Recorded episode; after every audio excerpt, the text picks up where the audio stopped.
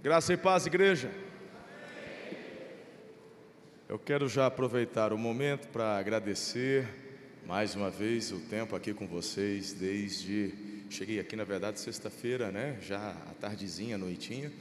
E desde sábado de manhã, oportunidades onde o Senhor falou conosco, foi tão especial. Obrigado, pastor Narciso, pastor Jonas, Jobert, toda a equipe pastoral aqui da Cristo Salvo. É sempre uma alegria estar com vocês. Foi um privilégio, um privilégio muito grande. Estou retornando logo após essa ministração para Araçatuba. Estamos com uma conferência lá também a todo vapor. E hoje, cinco celebrações lá e eu ainda preciso pregar nas duas últimas. Então, eu preciso é, pegar esse voo a Rio Preto e o pessoal me busca Rio Preto para chegar a tempo das duas últimas. Mas muito obrigado pelo carinho da acolhida de cada um de vocês aqui.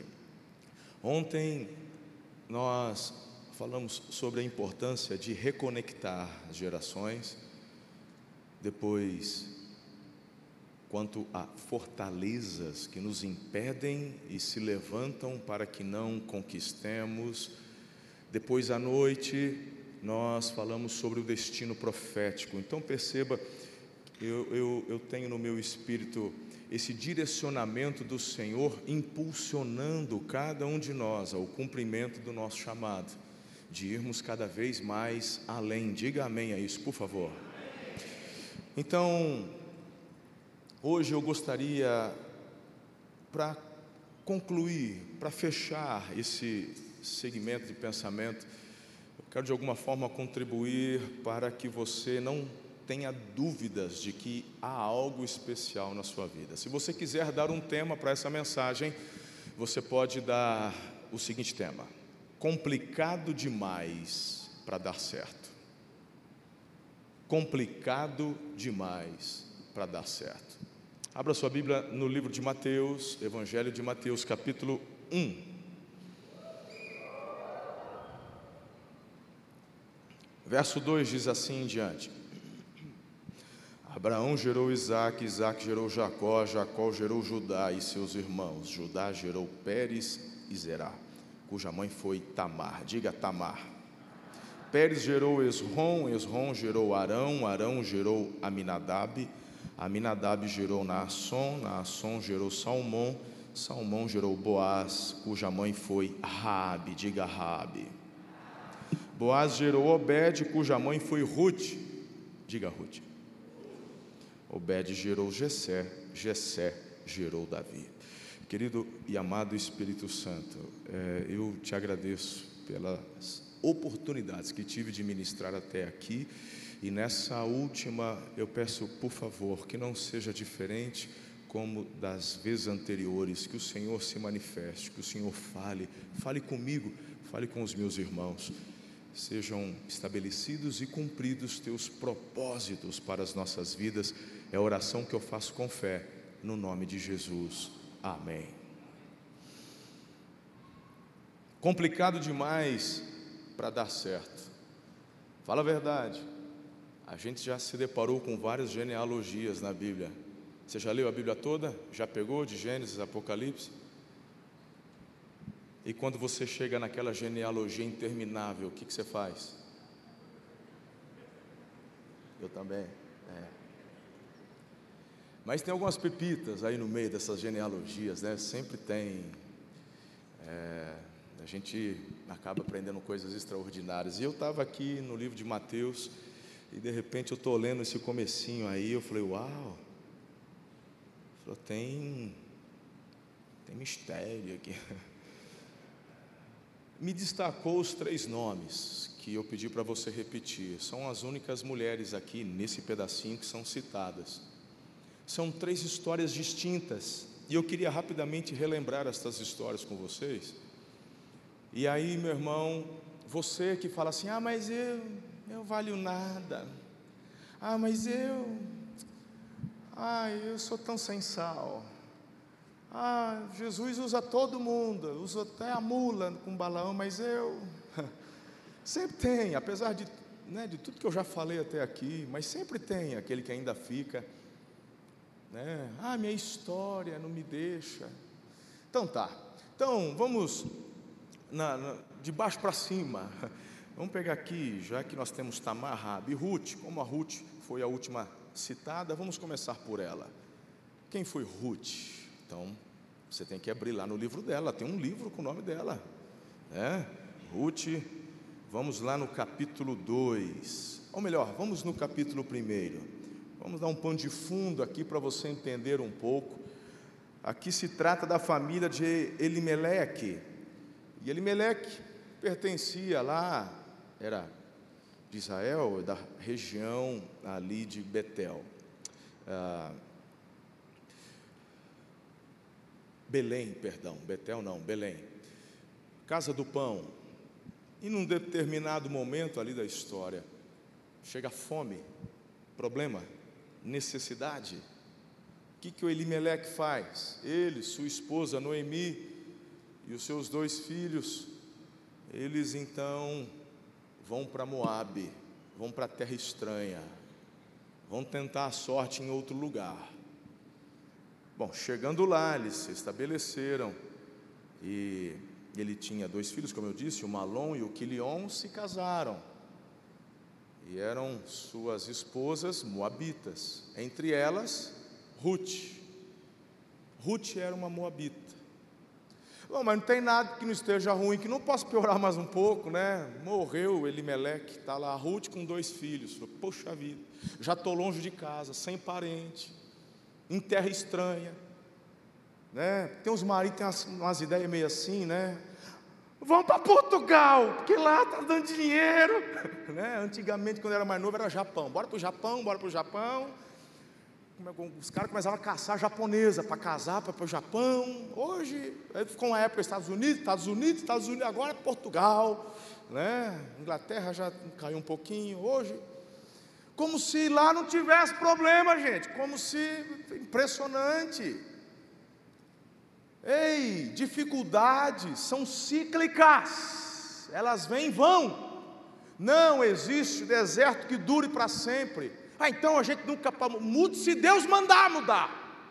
Totalmente diferente. Não por fuga, por medo, não porque, ai, vou tentar a sorte. A gente só se move quando a nuvem se levanta e aí a gente segue a nuvem, irmão. A nuvem, a nuvem, a nuvem, não esquece da nuvem. Tem gente, sabe, vai, acorda meio esquisito, comeu uma maionese estragada no lanche da noite anterior, tem pesadelo, fala, vou sair, eu vou. Pro... Uma instabilidade, irmão, que gera. Bom, desgraça pouco é bobagem. Morreu os dois filhos também. Morre o Quilion, Malom. Agora você é Noemi, com duas noras, a Orfa e a Ruth, em terra estranha. Meu irmão, na, eu estou falando, não é igual hoje. A Noemi não tinha aposentadoria do Elimeleque. Não tinha. Naquela época a mulher perdia direito até as propriedades, porque era, era do pai, era o filho, porque era responsabilidade do filho cuidar da mãe se o pai morresse. Por isso que Jesus na cruz falou para o João: Eis aí a tua, eis aí a tua mãe. Por quê? Porque Jesus era o filho primogênito. E os mais novos? Depois Tiago se converte, Judas se converte, mas os irmãos de Jesus tudo aqui, ninguém quer saber, esse doido aí, depois se converteram. E era responsabilidade dele, tudo indica que José era morto, por isso que ele fala para João, cuida dela, porque é responsabilidade minha, estou passando para você. Até na hora da morte, meu irmão, Jesus ele cumpre tudo, a regra certinha, ele é o cara. Mas aqui a Noemi, apelar para quem? Estou em terra estranha. Ela não pensa duas vezes. Eu estou parafraseando para ganhar tempo, porque a mensagem é longa. E eu tenho que pegar um avião. Então, estou ganhando tempo, mas você fica com a Bíblia aberta, é só acompanhar, está tudo aí. Aí, a Noemi reúne as duas e fala assim: filha, eu já vou adiantar. Parece enredo de novela mexicana, mas está na Bíblia. Parece, calma, parece. Mas é, é verdade, aconteceu, está aqui. Minhas filhas, é o seguinte, vocês são novinha, vocês ainda dão um caldo. Eu já estou velha, não, não, dá tempo de eu casar, gerar filho para vocês casar. Vocês ainda volta para casa dos seus pais. As duas. Fala, não, gente, a Noemi acho que era uma sogra até bacaninha, porque elas não quiseram largar a sogra, mas aí a Noemi insistiu. Quando ela insistiu, a órfã então voltou, chorando, mas foi. Aí ela volta para Ruth, a Noemi fala assim: vai você também, minha filha. Vai para casa do teu pai, tu é novinha, tu dá tempo de casar com um cara bacana. Vai fazer, vai, né, ter um futuro. Meu irmão, a Noemi se surpreende porque a Ruth fala assim: que o Senhor me amaldiçoe e me pese a mão se eu te deixar. Ei! Ah, chega a rupir um negócio desse. Olha, você é doido, rapaz. É, é aí que os. Hoje eu não sei qual que é, a, qual que é o, o versículo que os casais estão colocando no convite de casamento. Eu, a, o que eu, do meu, com a mesma, foi esse aqui da Ruth. Teu Deus será meu Deus. Onde você for eu vou, onde você ficar eu vou ficar. Teu povo é meu povo. Ruth falou para a sogra: Olha aí, sogra. Hã? Já pensou você com uma Ruth dessa na tua vida? Tudo você queria, né?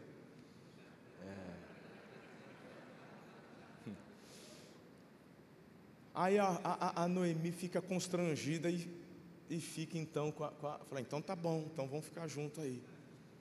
Aí a Noemi está lá no WhatsApp, vendo as notícias do grupo da família lá de, de Belém. E as cunhadas, parentes, tudo assim, oh, nós vamos para o shopping hoje vendo? O Elimeleque tinha que inventar moda de sair de lá. Agora chegou, choveu, abundância, colheita. Todo mundo indo para o shopping, a gente aqui passando necessidade. E a noiva vou voltar, pelo menos lá eu tenho um povo, tenho parente. Lá eu conheço, conheço as leis, conheço as regras, a cultura. Filha, bora, eu vou voltar. Não, eu estou contigo, onde você for, eu vou, teu povo é meu povo. Então fechou. Voltar para Belém. Volta para Belém. Aí a Noemi está ali, a Ruth então vai, era época de colheita, trigo, ela vai, vai para os campos, porque era da lei, da cultura, que os ceifadores, inclusive o que ia caindo no meio do caminho, era para deixar para os pobrezinhos ir lá e pegar, ter o que comer, vender, comprar um pouco de azeite. E a, a Ruth foi ver uns campos lá de colheita, ela se depara num campo de um tal de Boaz. E ela chega ali, começa a colher. Aí o Boaz chega, o senhor já, um senhor já, bem senhor. Olhou, moço, quem é você? Eu sou Ruth. Aí primeiro ele perguntou, quem que é essa mulher? Falei, essa mulher aí é uma tal de Ruth, Moabita. Não, ela é, é, é, é está com a viúva, lembra da Noemi que voltou? Lembro, ela voltou. Então, ela. E ela está fazendo isso por causa da sogra? Tá. Ele chegou para o ceifeiro e falou assim: ó, deixa ela por perto e deixa cair um pouco a mais para ela, tá? E não mexe com ela não, hein? Sim, senhor, seu Boaz, pode deixar. Aí ele vai lá, e aí, filha, como é que você está? Beleza? E a, não, tudo jóia. Olha, faz o seguinte, eu já tudo que a água, tá vendo a água dos meninos aí? Dos, pode tomar dessa água. É, eu já falei para eles não mexer com você. E é o seguinte: amanhã volta aqui, não vai em outro campo não. Fica aqui, vai ter na hora do almoço. Falou, vem almoçar com a gente. Sentou junto, comeu grão tostado. Diz que tinha até um vinagre. Deve ser alguma coisa diferente, né? É o ketchup de hoje, alguma coisa assim. Quando eu li que temperava no vinagre, eu não sei lá, mas enfim. Aí, quando ela chega em casa à noite, a Noemi vê aquela montoeira de. Bom, menina, Deus, onde você conseguiu? Ah, Deus foi bom comigo. Falei, eu estou vendo. Mas da onde? Ah, do Boaz. Boaz. Hum. E o que mais aconteceu lá? Ah, o Boaz falou assim, assim, assim. E aí falou para eu voltar lá amanhã. Já sei o que eu vou fazer. E aí teve um dia. A água, o tempo foi passando, a Noemi chegou para Ruth. Continua naquele. Não, está nesse. Estou super sendo bem tratada lá. É isso aí. A Noemi fala, filha, é, sobrou algum perfuminho da época que você era casado com meu filho? Ah, tem um, um jequiti, um restinho de um jequiti que eu tenho lá. Viu, né? O meu, meu foco hoje é a senhora, eu nem usei, está lá. Eu só usava mesmo quando a gente ia sair para jantar com. Então fala o seguinte, e roupa? Tem a roupa nova? Não, tem, é a roupa que eu usava para sair com ele. Está guardadinha aqui. Então vai fazer o seguinte, toma um banho, passa um jequiti, vai jantar na casa do Boaz lá. Depois que ele comer, olha a dica que a Noemi dá, mulherada, irmãs casadas.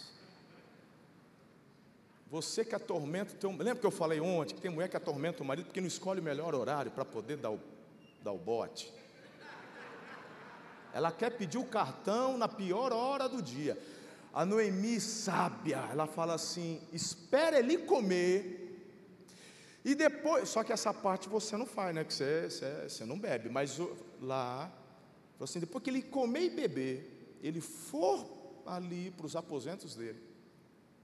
Então, sem ele perceber, você chega e vai se deitar nos pés dele. Ele já vai saber o que é isso. Fique em paz aqui, que não tem nada, coisa errada acontecendo, não. Tá? Nossa, olha só, tem gente que não conhece, vai, eu não me prostituir na rua, calma, não, não tem nada a ver, pelo amor. Tem que estudar a cultura, a Bíblia, contexto histórico, geográfico, linguístico, cultural, estamos juntos? Pois do jeito que a sogra mandou, ela fez. Quando de noite o Boaz acorda com um tremeleixo na perna, falou: O que, que, é isso, filha? Que, quem é você? Falou assim: Sou eu, Ruth, sua serva. Menina, o que, que, que, você está fazendo aqui? Ele falou assim: Estende teu manto sobre mim porque o Senhor é o meu resgatador. Oh. Noemi tinha terras de Elimeleque, mas ela não tinha direito. Mas dentro da cultura, o resgatador, assumindo a responsabilidade do cuidado dela, haveria, tinha o direito de reaver as terras que eram de Elimeleque. Mas tinha que ser o parente mais próximo. O Boaz fica assim, menina, eu estou constrangido. Você podia ter buscado um homem mais jovem, por isso que eu falei que ele já era senhorzão. Ele, né, né tipo assim, pega um mais novinho. Falei, não, mas a sogra falou que é o senhor, é o senhor. E se ela falou, ela sabe o que é melhor. Ele fica constrangido. Ele falou assim: olha, vamos fazer o seguinte: tem um outro que tem um direito na minha frente. Vamos oferecer para ele. Se ele não quiser, eu vou te resgatar.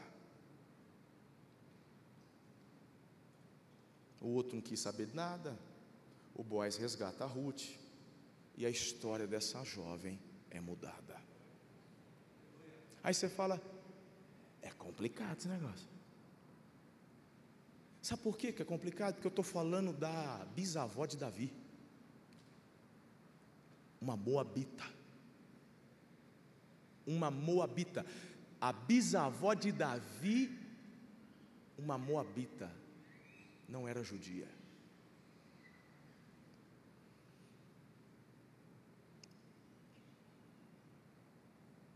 Ficou tenso o ambiente agora. Bem, como eu disse, o foco aqui não é fazermos um estudo exaustivo de cada caso, só estamos relembrando. Agora, se você já achou essa daqui bacana, você não perde por esperar, porque a Bíblia a próxima da lista é Raabe. Vai lá para Josué. Quem lembra do Josué? Vem com Josué lutar em Jericó. É. Muito bem. O Josué, o substituto do Moisés, eles estão agora acampados em Gilgal, já atravessaram o Jordão. O José tá, o Josué, ele está com uma montoeira de jovens, média de idade, 20 anos. Porque os acima de 40 morreram tudo, sim ou não? Só está com a moçada. Tudo, 20 anos. E com essa moçada ele precisa conquistar Canaã. Ele manda dois espias, vai lá para dar uma olhada. Ele, os espias se infiltram, entram em Canaã. Eu não sei por mas onde que eles vão parar? Vão se esconder na, na casa de prostituição. Vai lá na, na, vai, na, na perversa. Nome da prostituta. Três chances para você acertar. Vocês são demais. O povo que lê Bíblia, vocês são. Né? Rabi. vamos parar na casa da Rabi, prostituta. Meu Deus, olha no capítulo 2 de Josué, versículo 8. Antes de os espiões se deitarem, Rabi subiu ao terraço e lhes disse: Presta atenção. Sei que o Senhor lhes deu esta terra. É, é, vocês nos causaram um medo terrível e todos os habitantes dessa terra estão apavorados por causa de vocês, pois temos ouvido como o Senhor secou as águas do Mar Vermelho perante vocês, quando saíram do Egito. E o que vocês fizeram a leste do Jordão, com Seom e Og, os dois reis amorreus que vocês aniquilaram.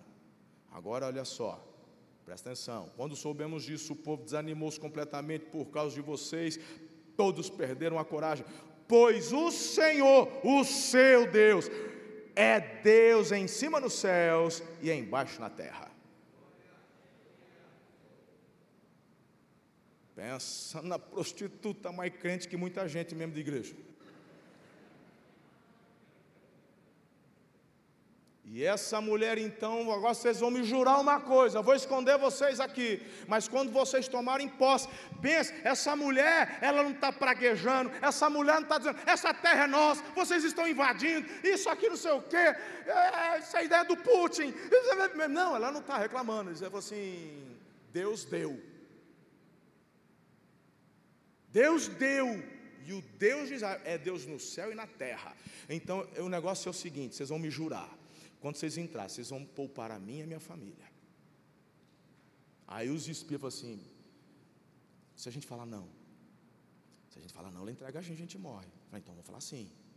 Mas se a gente falar sim, e o Josué? O Josué já sabe, se fizer uma aliança, a gente tem que honrar a palavra, a gente tem que aprender isso. É verdade. Ah, mas ela é prostituta, poxa, vai, eu sei, mas uma mulher está mulher está crente. Nem meu pai tinha essa fé, Deus matou o cara. Meu. Meu pai ficava falando que era para voltar para o Egito. Aí eles conversaram os dois lá e falaram, não, então fechou. Então, ó, tá combinado, põe essa fita aqui e a gente vai, e a gente vai avisar todo mundo que, que você. Irmão, você já sabe da história. O povo invade, a Raabe fica livre, os seus parentes também. E ela, ela, ela vai se casar com um lindinho chamado Salmão.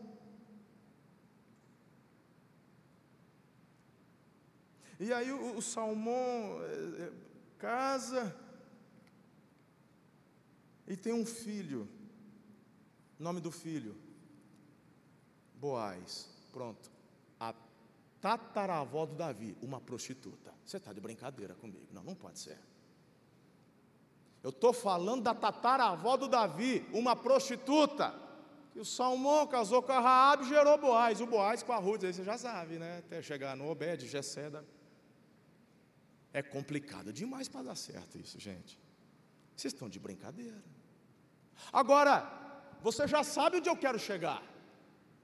Eu estou falando de Davi, mas qual que é a ênfase do Evangelho de Mateus quando nos dá essa genealogia, onde eu parei em Davi?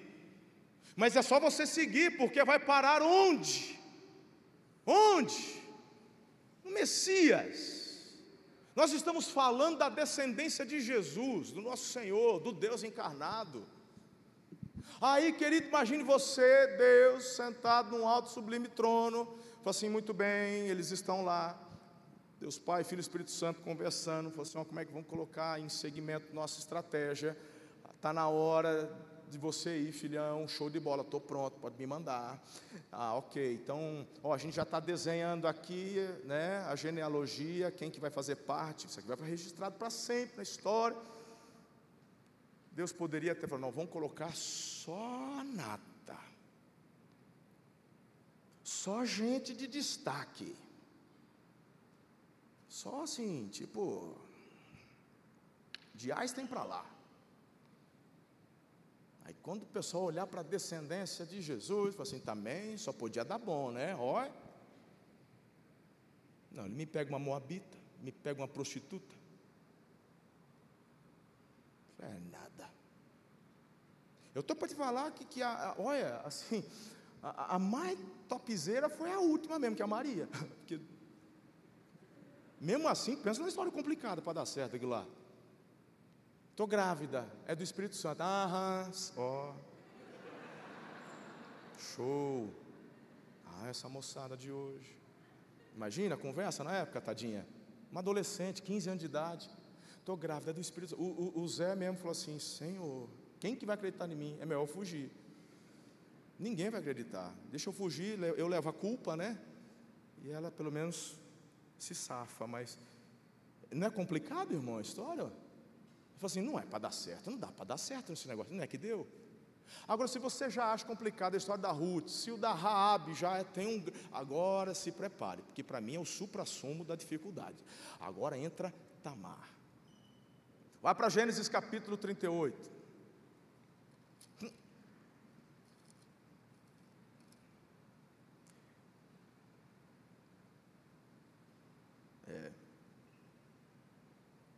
É mais fácil pregar essa mensagem para adulto, mas tem muito adolescente aqui, mas hoje em dia também não, não tem como, já estão, sabe mais, não é verdade? É bobagem querer, mas tem que falar mesmo, então vou falar. Muito bem, estamos juntos até aqui? Ótimo.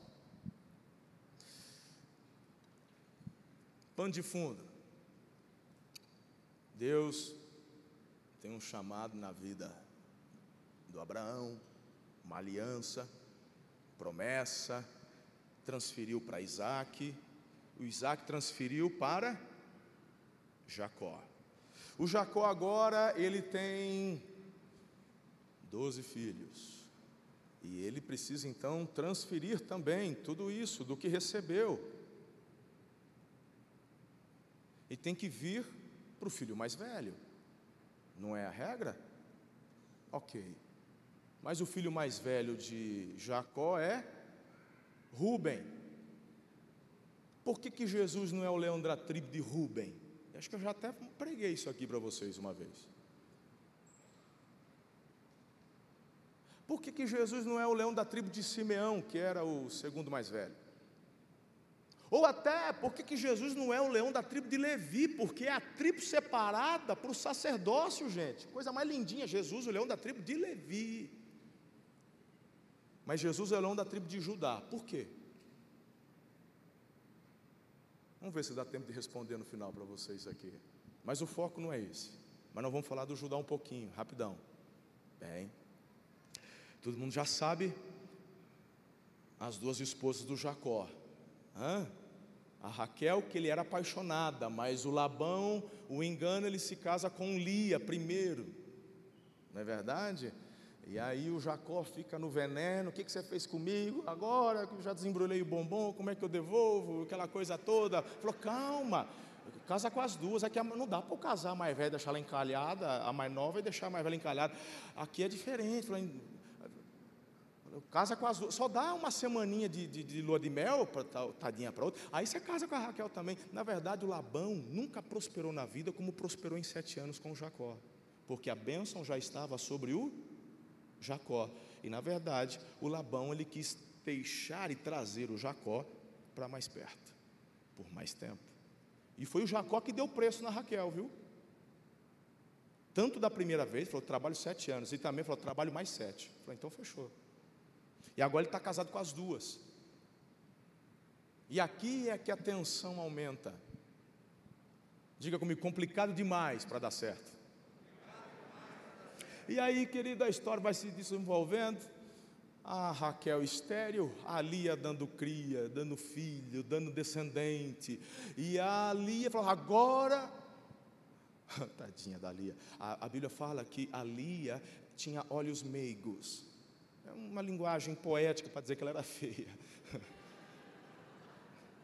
Mas o Jacó nunca mentiu, ele sempre gostou da Raquel, gente. Ele nunca, isso é problema do conversa, o pai causou esse transtorno. E ali, falou, agora ele vai me amar. Amava nada, ele amava Raquel. Até que nasce o José. Quando o José nasce, puxa vida, agora Deus me deu um filho. Falou, e os outros foi de chocadeira? Os outros não são. Consegue entender a tensão? Os mais velhos, de Rubem a Judá, estão sentindo na pele isso.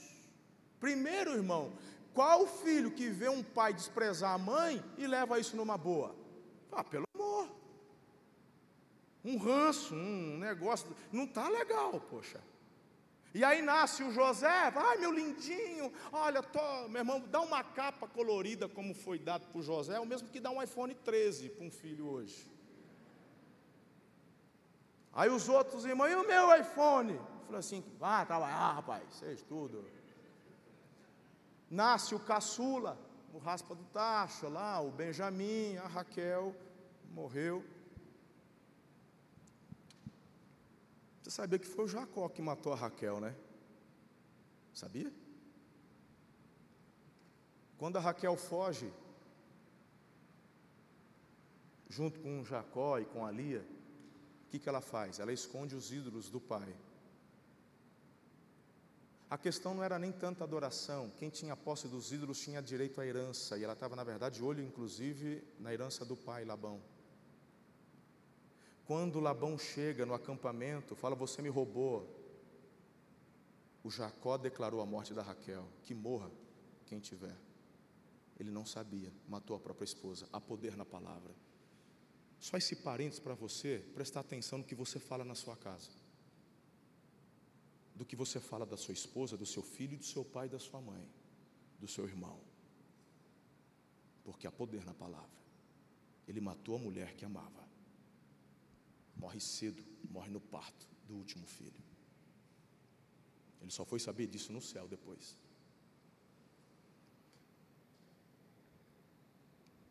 Bem, peguei um caminho de coelho aqui, deixa eu voltar. Onde nós estamos?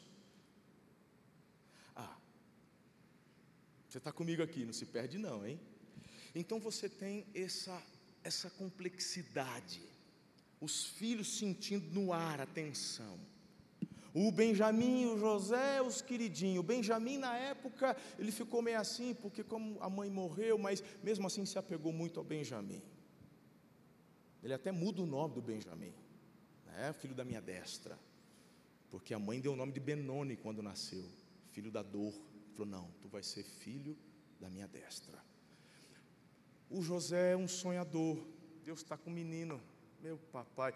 Eu, eu falo, Gente, por que, que Jesus não é o leão da tribo do José? Porque o jo, pensa no, no cara. José era o cara, gente. Desde novinho sonhando, sonho de Deus. Você não vê, sabe? Eu falei, Jesus.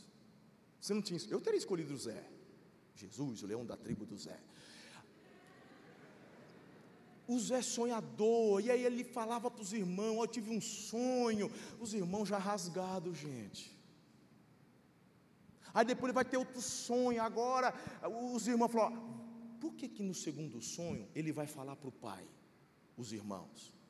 Porque no segundo sonho o sol e a lua se curvam, que era o simbolismo de autoridade paternal. Falou, quem sabe agora o pai abre o olho e vê a desgranha que esse moleque é. Pai, olha só que o Zé veio falar para nós aí. A Bíblia fala que o Jacó repreendeu José. Que é isso, pai? Vou me curvar você. Só que tem um detalhezinho na Bíblia que diz assim: Jacó, porém, ponderou o que ouviu. Ele ficou com aquilo na cabeça. É como se o Espírito de Deus fosse assim: pega leve, pega leve, porque eu estou nesse negócio aí. Meu irmão, sabe aquela gota do copo d'água que faz transbordar? O Jacó Fala assim, vai lá ver onde estão tá seus irmãos. O, o, Zé acabou virando um, um, WhatsApp do pai. Tipo, vai lá ver, me dedura, conta as coisas. E aí isso deixava os irmãos com mais raiva ainda. De longe, quando eles estão vendo o José se aproximar. Não deu outra. O pau quebrou. Você conhece a história? Jogaram o menino no poço. Queria matar. Aí, o Jacó falou: não vou matar, não. Perdão, o, o Judá. O Judá falou: não vamos matar, não. Vamos vender esse trem. 30 moedinhas. Estava passando bando de amalequitas. Venderam para os amalequitas. Da Malequita, foi vendido para Potifar, de Potifar foi parar na cadeia, de parar na cadeia, depois virou o governador. Você conhece bem a história, vamos pular aqui as etapas. Quando eles retornam do ocorrido, pai, aqui ó, a capa do teu filho, ó, nós achou lá. O que, que aconteceu? Eu não sei, pai. Estou sabendo aí que um tal de chupacabra, esse negócio fugiu do Brasil, veio para cá. Olha, só chama a capa. Chupa cabra, pois é, chupa cabra. Olha, pai, sobrou nada, morreu, hein? Puxa vida, o Jacó ficou doido, triste, chorou, ficou deprimido. Nessa hora, irmãos, entramos no capítulo 38 de Gênesis. O capítulo 38 é como se fosse um parênteses nessa história toda, é impressionante, eu demorei para entender isso. Lendo a história de forma seguida, a gente entrava no 38, mas assim, tipo, é, ai, eu quero saber do Zé, como é que ele está. Né? Assim, aí, mas o 38 é fundamento. E eu vou parafrasear o capítulo 38 também. O que, que acontece? Eu vou ler o comecinho. Por essa época, Judá deixou seus irmãos e passou a viver na casa de um homem de Adulão, chamado Ira. Ali Judá encontrou a filha de um cananeu chamado Suá, casou-se com ela. Ele a possuiu, ela engravidou, deu à luz um filho, o qual ele deu o nome de Er. Tornou a engravidar, deu, veio Onã, e depois do Onã veio o terceiro filho, Selá. Até aqui, o resto eu vou parafrasear. A questão é, na minha concepção, o Judá falou assim: quer saber de uma coisa? Deu. Cansei. Essa família é complicada. Não dou conta. Eu tentei. Eu dei o meu melhor, eu procurei obedecer, mas na verdade o Judá está com a cabeça pesada, porque sobre ele está a morte do irmão.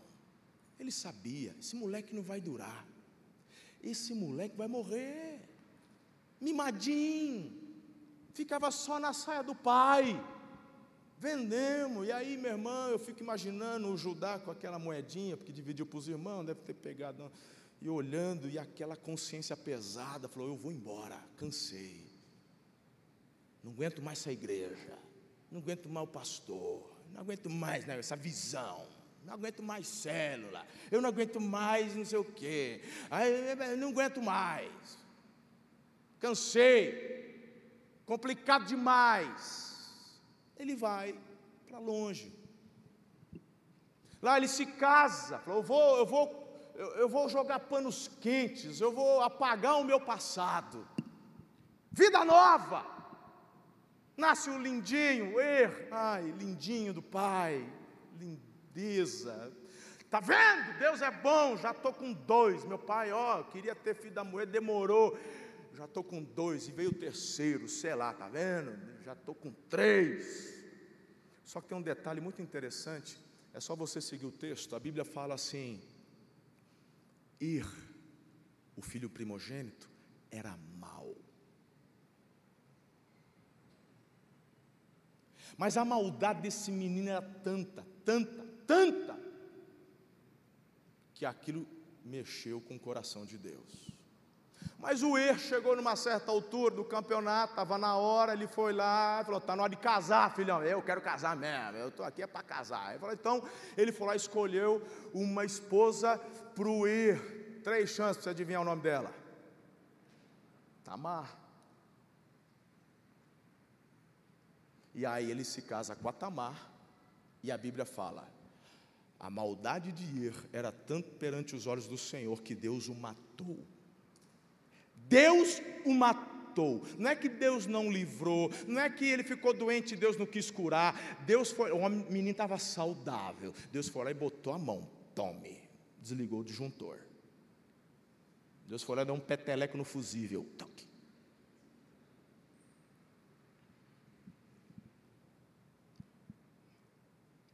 A Tamar, porque o filho mais velho é o que vai dar seguimento. Quem se lembra disso?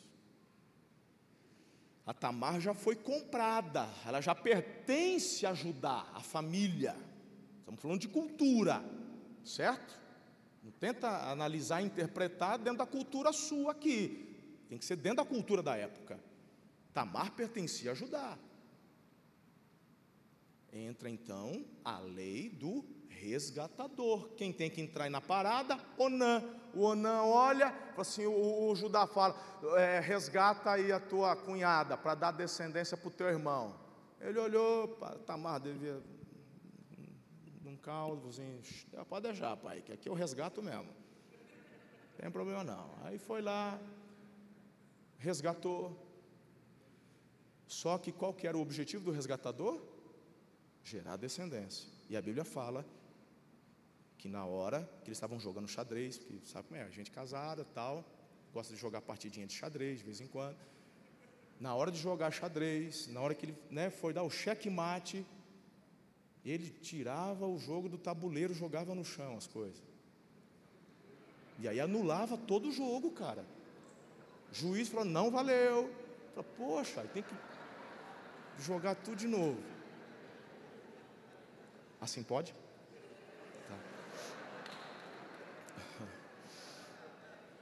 Fico só olhando para o Narciso. Narciso é. Meu Deus. Se ele fizer assim, eu estou morto, estou frito. Assim, eu não posso perder o amigo, que eu amo demais esse homem aí.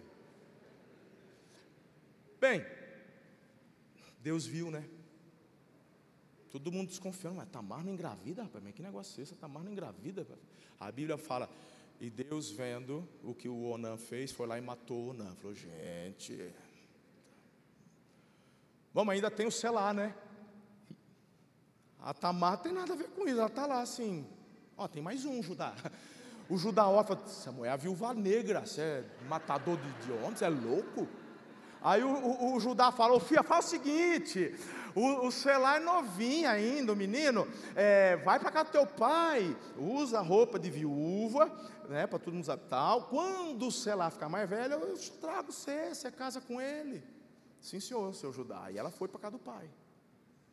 Bem, o tempo passou. Selá cresceu. E a Tamar está lá, falou, gente, meu relógio biológico passando, né? Mulher não fica assim? Eu já estou velha, eu já estou com 19 anos, ainda não engra... Sabe, aquela neura, aquela coisa, o Selá crescendo, e eu nada, eu preciso engravidar. Aquela coisa, aí, meu irmão, ela percebeu que os anos passaram e o Judá, na verdade, quis descartar Tamar. O Judá, ele foi fazer não sei o que num lugar por perto e ela ficou sabendo que ele ia passar na estrada tal. Ela tirou a roupa de viúva, botou uma outra roupa, cobriu o rosto com véu e ficou na beira da estrada num lugar bem propício sabendo que o homem ia passar lá. Aí o Judá está passando. O Judá olhou, achou que fosse uma prostituta cultual. O que eu não falei, que eu esqueci, é que a esposa do Judá morreu. Ele estava viúvo já. Ele estava viúvo e tinha perdido quantos filhos? Guarda isso. Viúvo e perdeu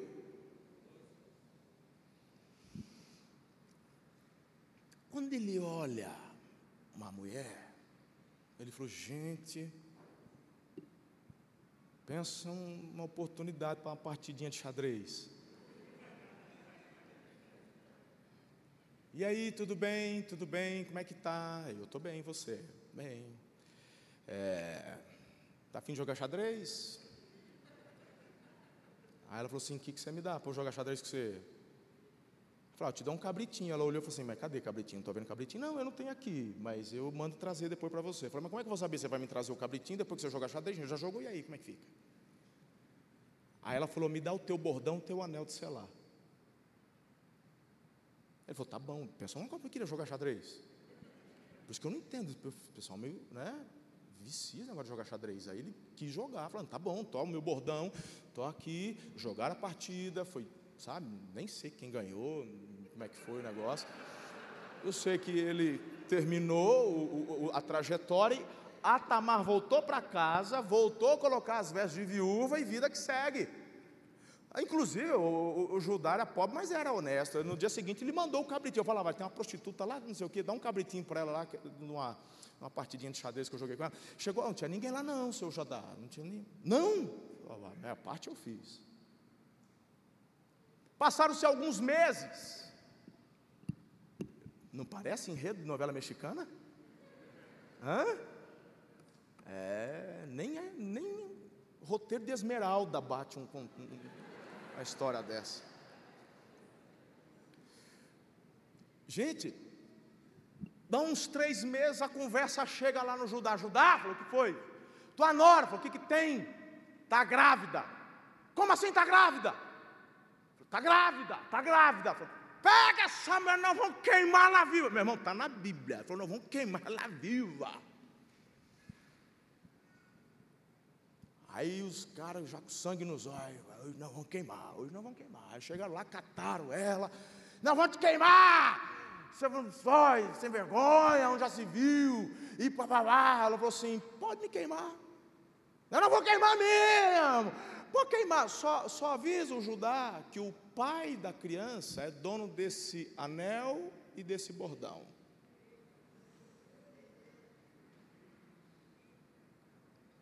Aí os caras ficam assim, é... Peraí, nós já vamos fazer a fogueira. Falou assim, o Judá, ele mandou entregar isso aqui. Falou que o pai da criança é dono. Aí o Judá, é nada. Falou, é.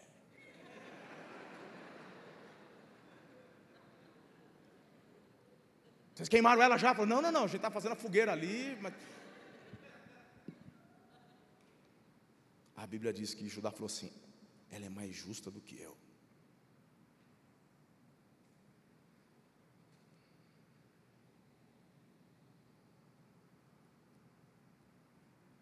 Queridos, o capítulo 38 termina. E o ápice de onde eu quero chegar com vocês se desenrola agora. Quando você olha para essas três histórias, você fica assim: meu Deus, eu nunca prestei atenção que isso estava na Bíblia. Eu sempre ouvi por cima, parece que eu nunca me aprofundei nesses detalhes.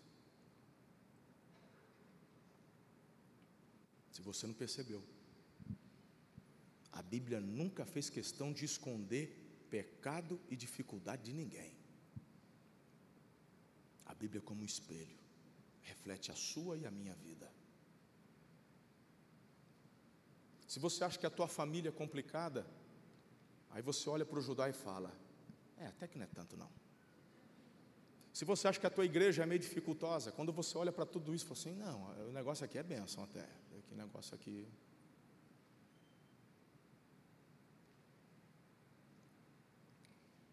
Você sabe da fome, não sabe? No texto. Vamos concluir o do, do, do Zé aqui, do, do Judá? Sete anos de prosperidade, sete anos de fome. Lembra disso? Quando chegou a fome, eles foram lá buscar comida. O José reconheceu, mas eles não reconheceram José. Falou: vão embora e me traga o filho mais, mais novo do pai de vocês. E deixou um preso. Quem estava preso? Simeão. Eu acho que Simeão foi o que mais acertou a bolacha na cara do, do Zé, porque o Zé falava: prende ele. Falou assim: ah, miserável, perdi o siso aqui por tua causa. Falei, tu vai ficar preso. E quando o Judá fica, o, o, Jacó fica sabendo, ó, oh, o Simeão ficou preso, ele só vai soltar se levar o Benjamim. Falou assim, que fique preso. Benjamim não larga mão. Falou, gente, pensa no negócio amoroso que era a família lá, era lindo. Mas acontece que o José sabia que eles retornariam, que a comida que eles levaram não seria suficiente. José tinha um cronograma do céu. Da lua de veio, meu irmão. Ele sabia de tudo. Era só esperar. Acabou a comida, passa o capítulo 38.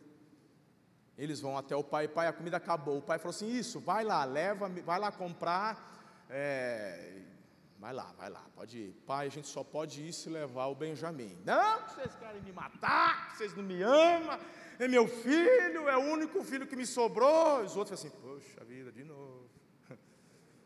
O Rubem, o mais velho, fala: Pai, não vai cuidar do menino. Se alguma coisa acontecer, eu te dou. Você pode matar dois filhos meus. Por isso que não era ele o leão da tribo de Porque pensa num cara lesado. Fala, parece que bebeu água da placenta quando nasceu, rapaz. Você é louco? Se eu sou Judá, um manto pé na taca. Como é que você quer me confortar me dando vida? Você está achando que você é pagão? Quem que assume agora a conversa e o diálogo? Diga, Judá.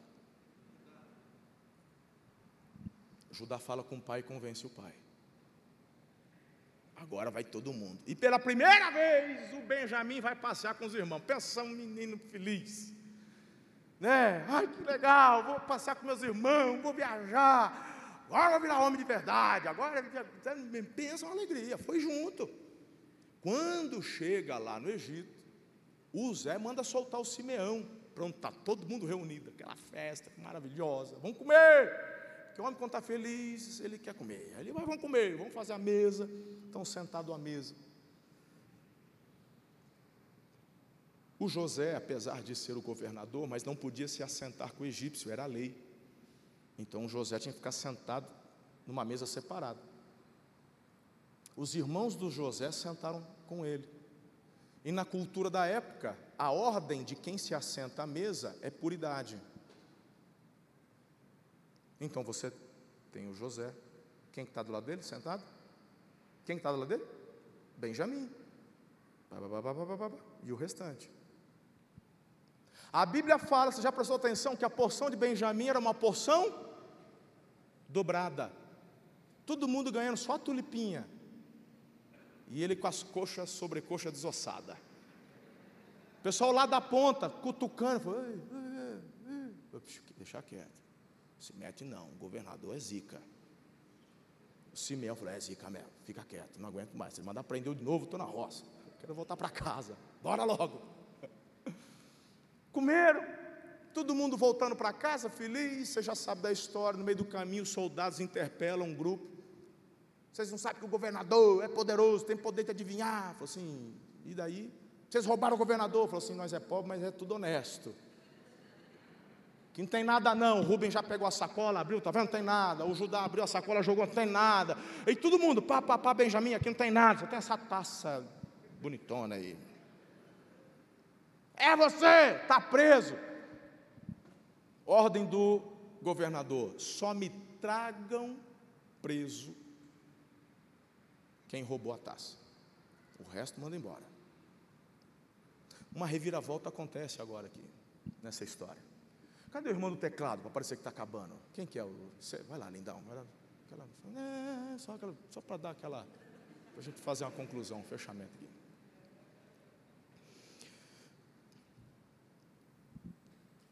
Algo diferente acontece. Tem gente que fala, demorou, mas o Zé deu troco.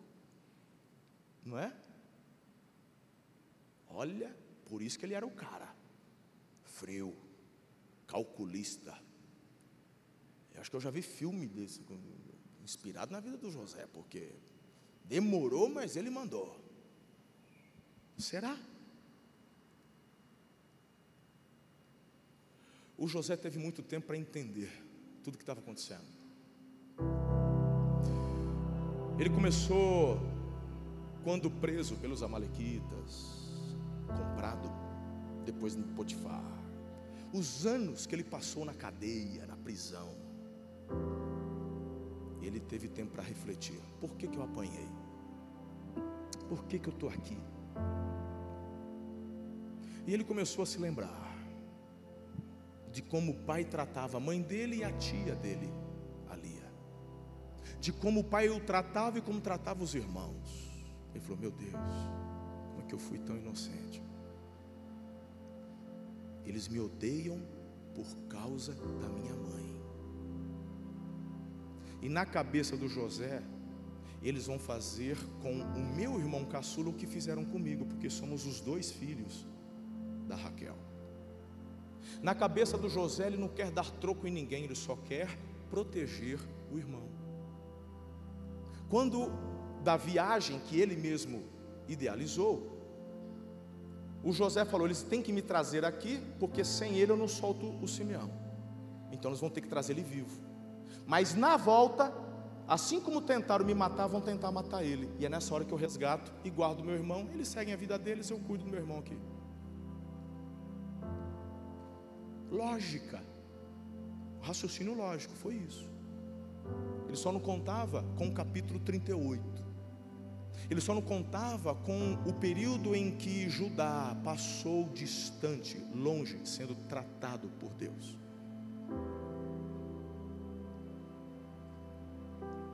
Deus ele não causa dor, mas ele não desperdiça uma dor. Não foi Deus que mandou Judá se afastar. Com relação ao erro, que era mal, eu te pergunto: pode o fruto da árvore cair a quilômetros de distância? O fruto da árvore cai no pé da árvore. Você dá do que tem. Onã dá do que tem. E a gente percebe individualismo, egoísmo. Pode um Judá ressentido, amargurado, gerar filhos saudáveis? Como? A gente dá do que tem.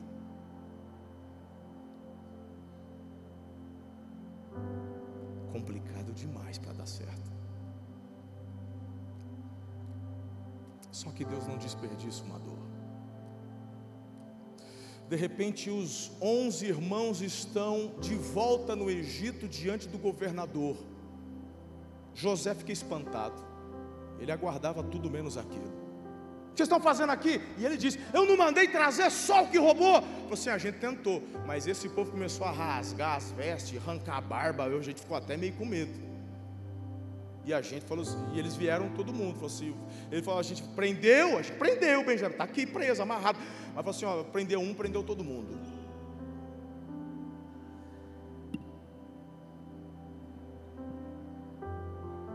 O Judá pede a palavra. E em outras palavras, o Judá começa a conversar com José e diz: Nós somos filhos um mesmo pai.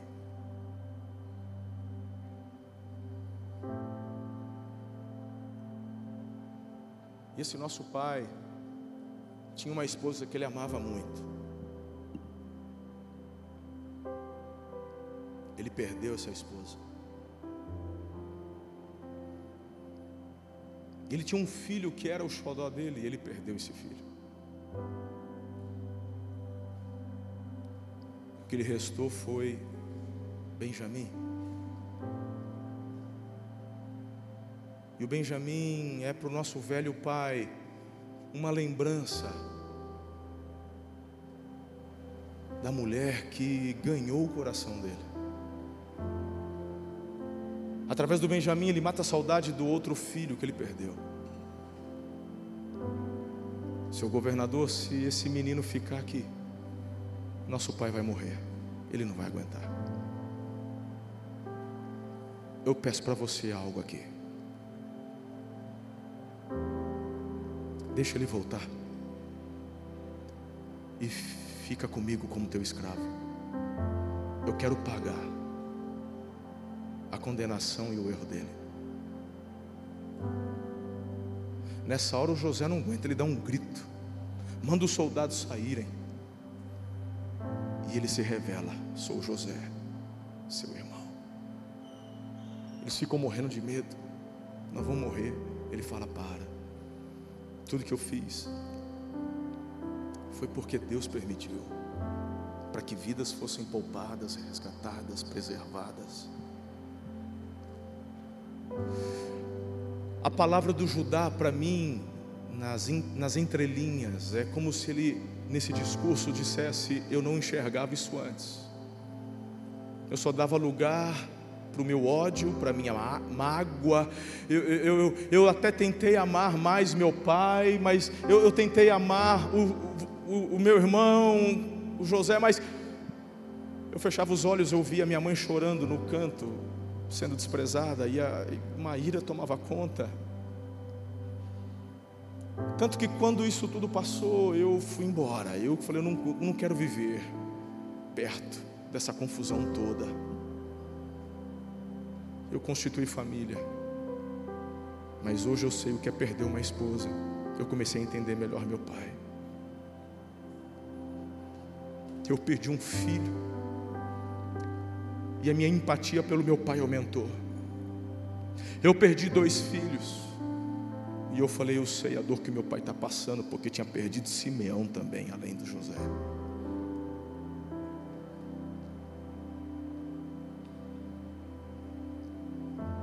Eu estou abrindo mão do meu futuro, estou abrindo mão da minha herança, estou abrindo mão de ver meu filho que vai crescer, inclusive é um casalzinho de gêmeos. Eu nunca mais verei, os verei, mas eu, eu tenho paz, por amor ao meu pai, por amor ao meu irmão, livra ele, serei teu escravo para sempre.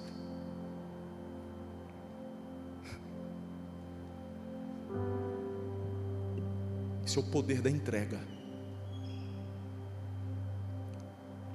Por isso que Jesus é o leão da tribo de Judá.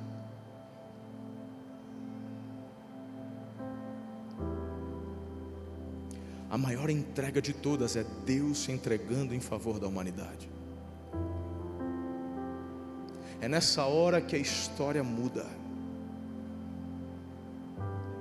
Histórias complexas, improváveis, complicadas. Mas quando nos deparamos com o capítulo 49, e eu encerro lendo esse texto. Muita coisa já passou, Judá foi, o Jacó foi morar no Egito, um, uma nova estação se inicia prosperidade vem sobre o povo, mas agora o Jacó já está à beira da morte, mas antes disso ele começa a liberar a bênção sobre os filhos, e eu vou ler apenas a bênção que ele libera sobre Judá. Verso 8, Gênesis 49: Judá, seus irmãos o louvarão, sua mão estará sobre o pescoço dos seus inimigos, os filhos de seu pai se curvarão diante de você. Judá é um leão novo. Você vem subindo, filho meu, depois de matar a presa. Como um leão, ele se assenta e deita-se como uma leoa. Quem tem coragem de acordá-lo? O cetro não se apartará de Judá, nem o bastão de comando de seus descendentes, até que venha aquele a quem ele pertence. E a ele as nações obedecerão ele amarrará seu jumento a uma videira e o seu jumentinho ao ramo mais seleto. Lavará no vinho as suas roupas, no sangue das uvas as suas vestimentas. Seus olhos serão mais escuros que o vinho, seus dentes mais brancos que o leite. E Judá recebe a promessa de que Jesus viria por sua descendência. Fazemos o caminho inverso Tamar, Raabe, Ruth, Davi, Jesus. Qual que é a tua história? Quais são os seus conflitos? O que, que o diabo está jogando na tua cabeça de que você não vai, não pode, você até deseja, você quer, você quer fazer a coisa certa, mas uma acusação, fala assim, é muito complicado, tua história é complicada, teu passado é complicado, você não serve. Para fazer isso, para conquistar aquilo, para chegar lá, não é assim.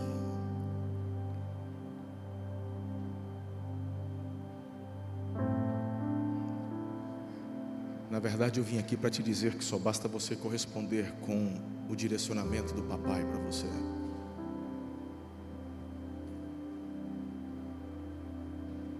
Tua história não é complicada. Tua família não é complicada.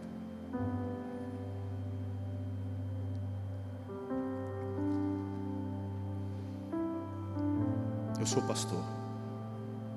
Eu tenho duas filhas não são perfeitas. Todo pai projeta, tem sonhos.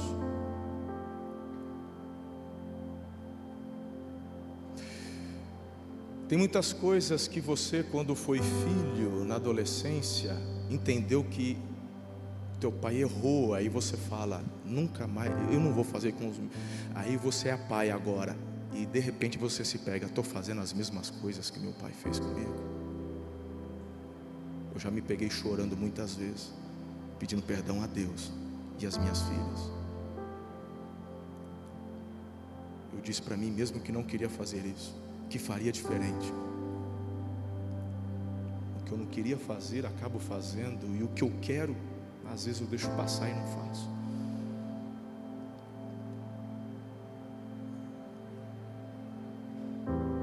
Na religiosidade,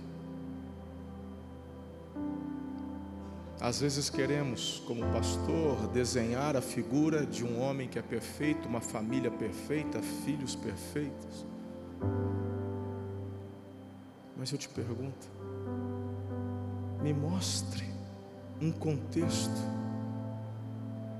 nesse livro de perfeição.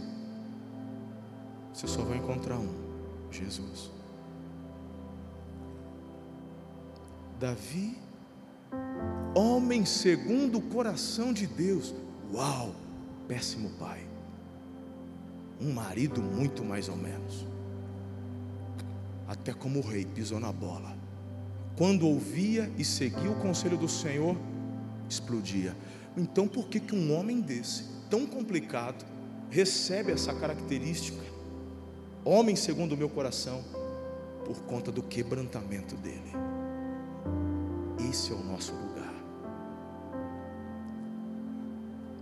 O teu forte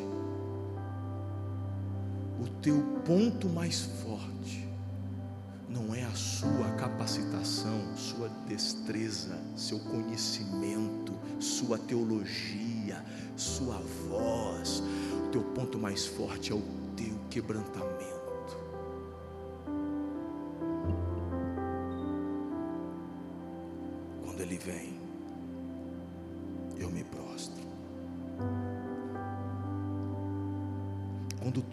Tudo tiver complicado, guerras, rumores de guerras, pandemias, quando tudo tiver, você tem um lugar para acessar, onde você não exige nada, não cobra nada, só se rende e Ele vem.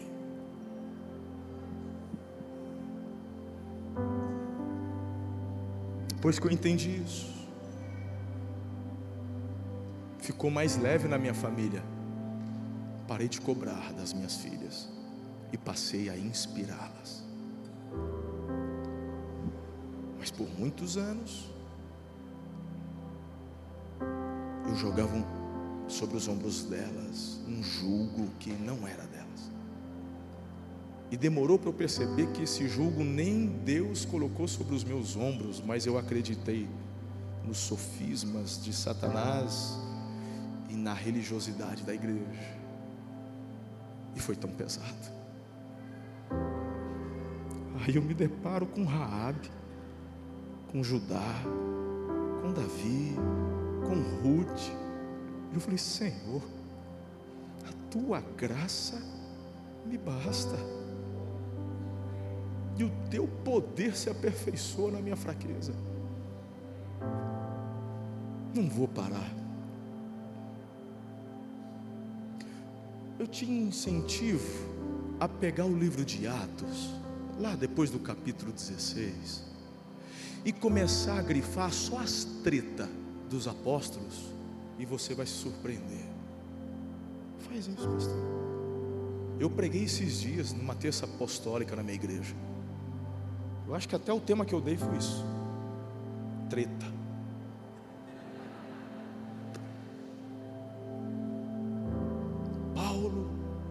Pouquinho antes dele ir para Jerusalém, olha lá, estava tendo a confusão na igreja. Ele vai lá, aí ele chega em Jerusalém, começa um concílio, um fala uma coisa, outro fala outra. Aí você, assim, então, então a gente vai dar o recado. Então, é isso que vocês querem? Então volta para a igreja e fala que vai ser assim. Tá, então, vai, então você não vai sozinho não. Leva um dos nós com você aí. Tipo assim, é. Paulo. Como se a palavra do Paulo não fosse suficiente para gerar confiabilidade, uma instrução da igreja de Jerusalém para a igreja, não sei se de Antioquia, agora me falha a memória, não consigo puxar. Como se não bastasse, chega lá, passa instrução, é assim, ó, o povo lá falou assim, papá, e o Paulo se submete, obedece, papá, e logo em seguida é a treta do Paulo com João Marcos. Aliás, já tinha acontecido a treta. Ele agora discute com Barnabé. Meu irmão, para discutir com Barnabé, você tem que estar muito fora de si. É o pai da consolação. É o pai da consolação. Você brigar com o pai da consolação, você, você tem que estar muito na carne, irmão. Não é complicado? O Barnabé, eu acho que você está equivocado. Eu vou levar o João Marcos comigo. Pode ir, eu fico com esse que veio de Jerusalém mesmo. Eu vou ficar com esse aqui mesmo. Daqui a pouquinho, um tempo depois. Ei, me manda João Marcos, ele é útil para mim. Ah, uhum.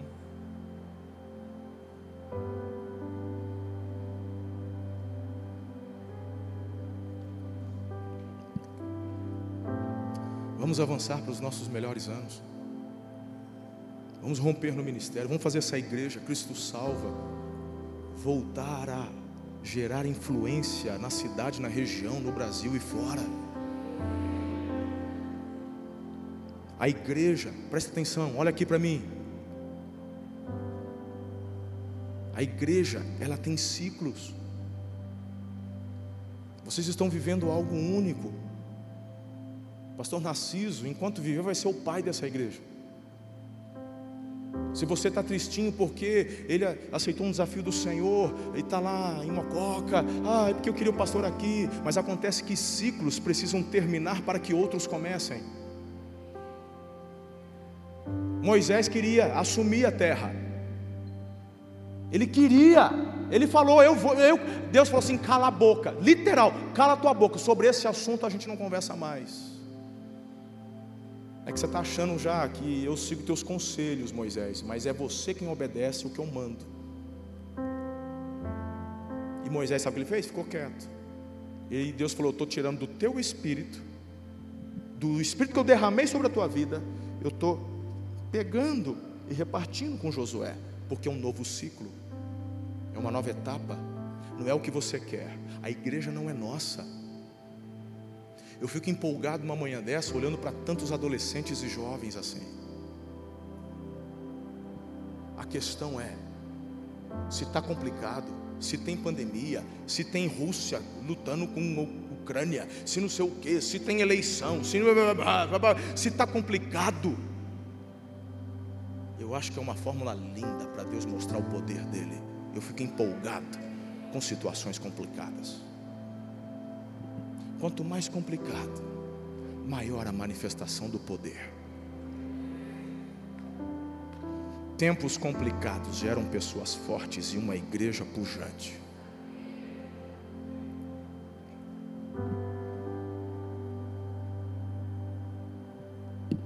E aí? Eu vou voltar para a minha igreja.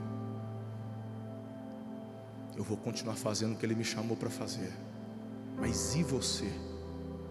Que, que você vai fazer? Desistir? Ou vai fazer deste momento um marco na tua vida?